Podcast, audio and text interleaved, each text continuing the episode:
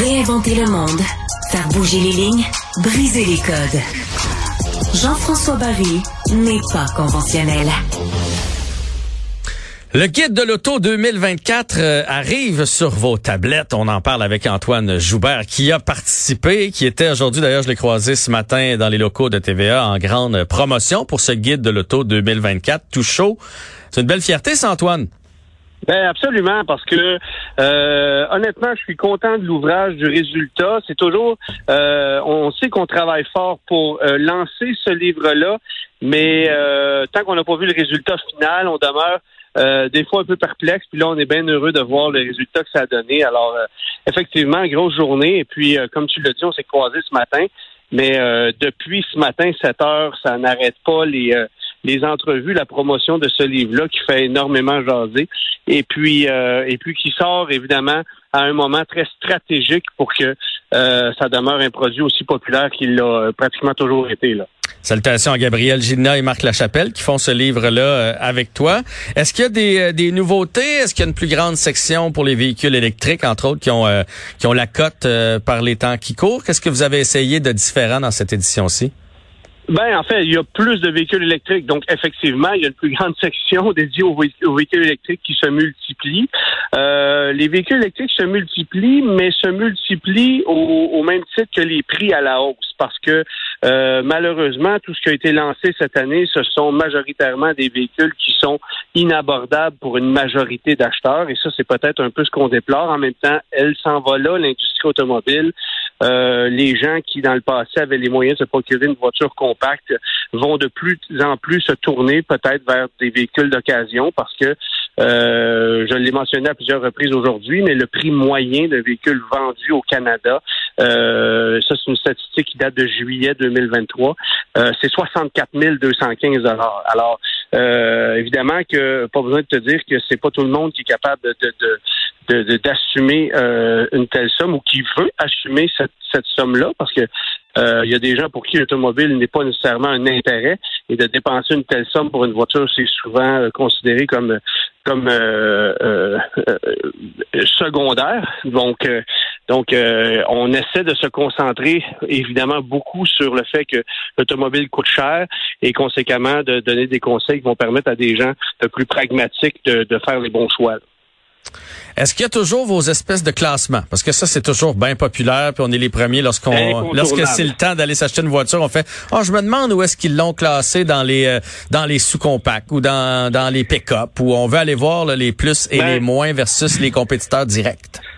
Je suis content que tu poses cette question-là parce que moi, j'amène toujours un bémol avec ces choix-là. Oui, par exemple, cette année, c'est la Toyota Corolla qui remporte euh, le choix numéro un chez les compacts.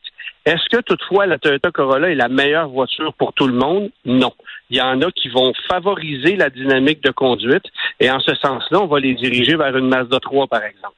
Mais pour l'ensemble de l'œuvre, quand on regarde ce que Toyota propose dans un segment où évidemment le prix a une importance euh, capitale, ben euh, la Corolla c'est la voiture dont le coût de revient à long terme est le plus faible, dont la fiabilité est la meilleure, dont la consommation d'essence est la plus impressionnante et qui propose la gamme la plus large dans le segment, c'est-à-dire que euh, une Corolla, tu peux l'avoir en version ultra sportive à plus de 300 chevaux avec boîte manuelle et quatre roues motrices, mais tu peux aussi l'avoir en version euh, classique de base avec un petit moteur à essence. Tu peux aussi l'avoir en hybride. Tu peux aussi l'avoir en hatchback ou en berline. Alors, il y a vraiment euh, un grand choix de modèles. Donc, ça s'adresse à une grande clientèle.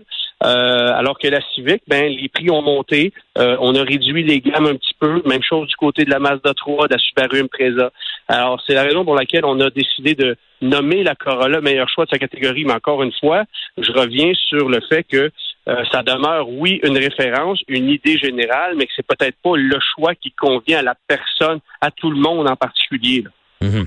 Là, je veux, je veux te poser une drôle de question à toi. Euh, tu sais, tu m'as déjà expliqué pourquoi la Dodge Charger euh, allait être sur la page euh, couverture, parce que c'est une voiture qu'on qu'on passe là. C'est la voiture de Duke of Hazzard, la voiture qui fait un peu badass, je vais le dire comme ça, qui va s'en venir en version maintenant électrique. Donc, ça représente bien le changement.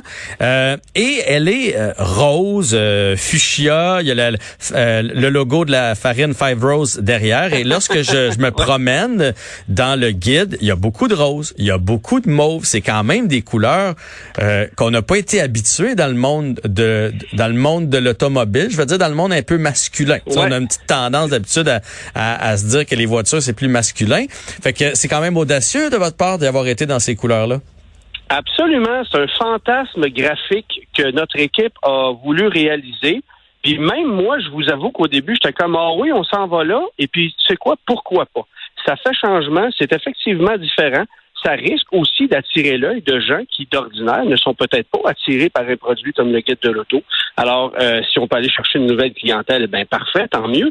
Euh, mais moi, je vous avoue que j'aime bien le résultat.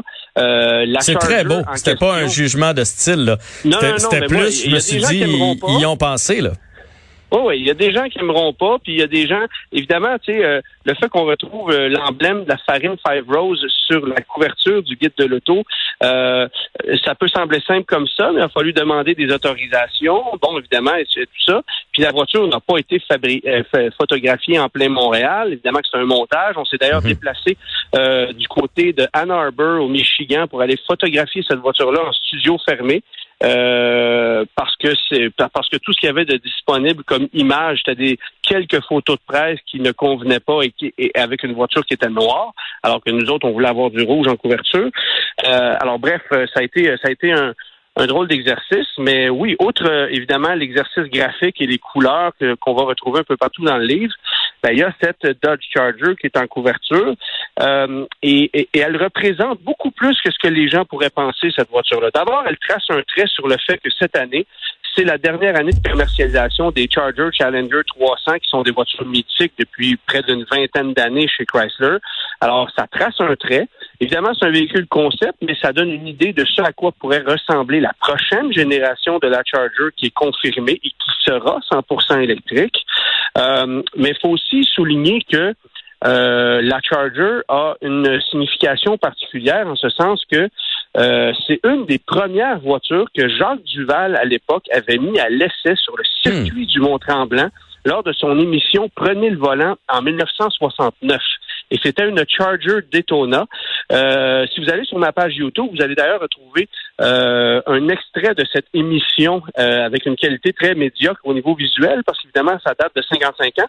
Mais vous allez retrouver un extrait de cette émission-là que j'ai décidé de mettre sur ma page YouTube pour, pour le, le faire connaître aux gens, parce que c'est vraiment une pièce d'anthologie. Alors, ça, ça vient tracer, euh, ça vient ça, ça, vient faire un, un, rappel au, au, premier balbutiement du guide de l'auto que moi, je trouve très intéressant. Et j'ajouterais en plus de ça que, bon, comme je le disais un peu plus tôt, euh, ça faisait quatre ans qu'on avait des camions en couverture, on voulait revenir avec une voiture. Euh, la Charger, c'est aussi la seule voiture de police encore restante sur le marché. Elle disparaît vers la fin de l'année.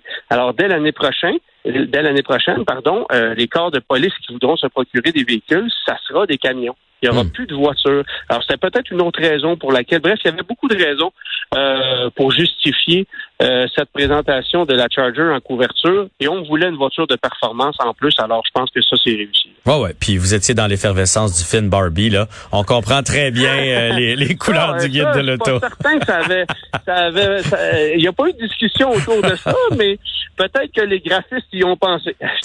C'est dans l'air du temps. Écoute, il est très bien fait. Euh, ça, je vous le dis à la maison, vous laissez traîner ça sur la, la, table, là, puis euh, c'est certain que vos invités vont le feuilleter. Souvent, ils vont même vous dire, je peux-tu partir avec? Je suis en train de magasiner une voiture, j'aimerais ça le lire. Et dans ce temps-là, on répond non. On dit achète-les parce qu'Antoine Joubert veut en vendre le plus possible. Hein, c'est ça? Ben, en fait, ou on répond oui, sachant que la personne ne rapportera pas, pour on s'en un deuxième. c'est souvent ça. c'est souvent, ça.